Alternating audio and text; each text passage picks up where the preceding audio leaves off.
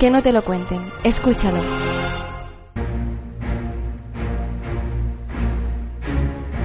Existen crímenes tan terribles cuya leyenda puede durar más de un siglo, y casi dos. Este es uno de ellos. Lo es por un motivo. No tiene explicación alguna.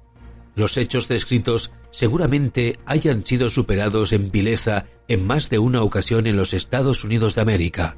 Incluso también hay mayores misterios por resolver, pero ninguno de ellos presenta defectos tan grandes como este.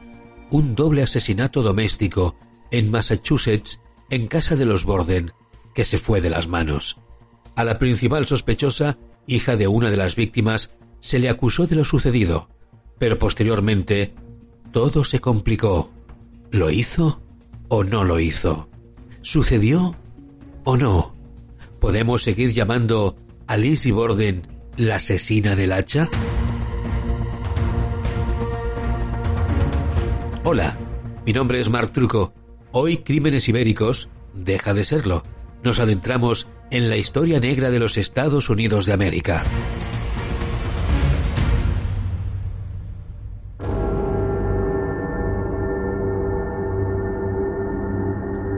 Fall River, Massachusetts, julio de 1860. Estados Unidos está a escasos meses de entrar en la Guerra de Secesión, un conflicto que dividirá el país y la sociedad civil en dos. Durante casi un lustro habrá sangre, batallas en las calles y muchísimo peligro en cada conversación. La ideología de una persona puede acabar en muerte, pero aún no ha sucedido todo eso. Por ahora, en el condado de Bristol se respira tensión, pero la gente hace su vida. En una de las casas de Fall River, concretamente en la que está situada en el número 92 de Second Street, nace Lizzie Borden. Lo hace en el seno de una familia acomodada. En total son cuatro en la familia. El padre, Andrew, que era un hombre de negocios con varias propiedades en la ciudad, la madre, Sara, que fallecería en 1893, Emma, la hermana mayor, y la propia Lizzie. Sin embargo, pese a su envidiable situación económica, la vida no trataría bien a aquella familia. Tras el fallecimiento de Sara, la infancia de las dos niñas se complicaría de forma abrupta. Andrew no estaba en casa, y pese a tener sirvienta y trabajadoras, la ausencia de la figura de la madre pronto se haría notar. Con el paso de los años, una nueva mujer entró en casa. Se trataba de Abby, una mujer que no tenía los modales y el estilo de su madre. La relación entre la madrastra y las dos niñas fue difícil desde el primer momento, aunque Andrew supo ir apagando los fuegos que se formaban cada vez de forma más constante. Así, el tiempo pasó. Aunque con peleas y reproches continuos, aquellas dos pequeñas se hicieron adultas, y según iban cumpliendo años, el respeto que imponía la figura de Abby se fue diluyendo. Cada vez estaban menos dispuestas a aguantar lo que habían soportado durante toda su vida. Además, aquella mujer había decidido no tener ningún hijo con Andrew, algo que también causó algún que otro recelo. Así, hasta llegar a 1892. Nuestra protagonista, Lizzie, ya tiene 32 años. Es toda una mujer. Eran otros tiempos y la vida de los Borden sigue desarrollándose en la misma casa.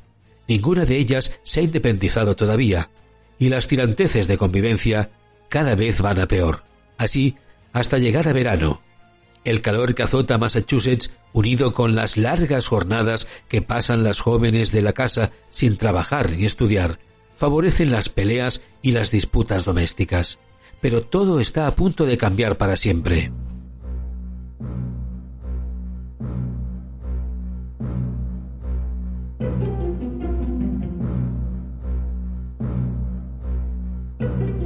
...4 de agosto de 1892... Emma, la hermana mayor, ha abandonado la ciudad para ir a visitar a unos amigos. Le vendrá bien un tiempo fuera de casa para poder despejarse de todos los problemas intrafamiliares que está viviendo. Eso sí, le sabe mal dejar sola a su hermana Lizzie. Ambas son un apoyo mutuo y la ausencia de una condiciona mucho la actitud y la paciencia de la otra.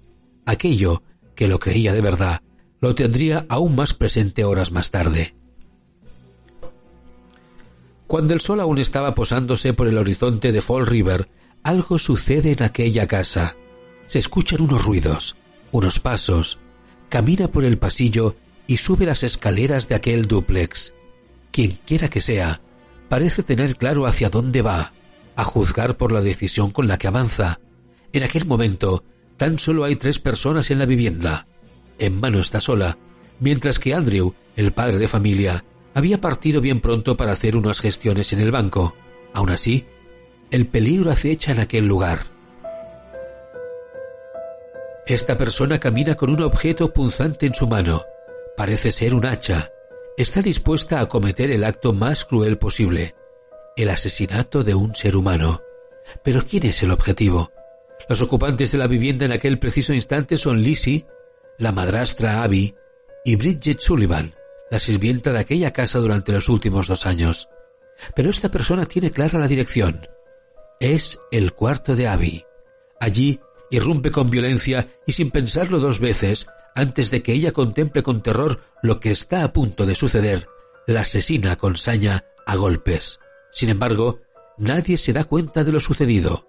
No hay gritos, ni auxilio, ni reacción por parte de Liz y Bridget. Parece que allí realmente no ha sucedido nada. Pero la cosa está a punto de cambiar a las 10.45 de esa misma mañana. Con la luz entrando ya por todas las ventanas, la puerta de la habitación de Abby sigue cerrada a cal y canto, hasta que llega Andrew. Se había demorado más de la cuenta porque decidió pararse también en una oficina de correos que le pillaba de paso, pero aún así no tendría escapatoria. Cuando alcanzó el segundo piso de la casa, el asesino le estaba esperando.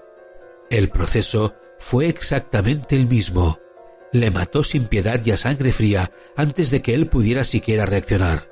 Los golpes retumbaban en el suelo y las paredes, pero de nuevo nadie reaccionó. A estas alturas, la cuestión parece clara. ¿Por qué Liz y Bridget no se enteraron de absolutamente nada? ¿Fue pura casualidad? ¿Coincidencia tal vez? ¿Te está gustando este episodio? Hazte fan desde el botón Apoyar del podcast de Nivos. Elige tu aportación y podrás escuchar este y el resto de sus episodios extra. Además, ayudarás a su productor a seguir creando contenido con la misma pasión y dedicación.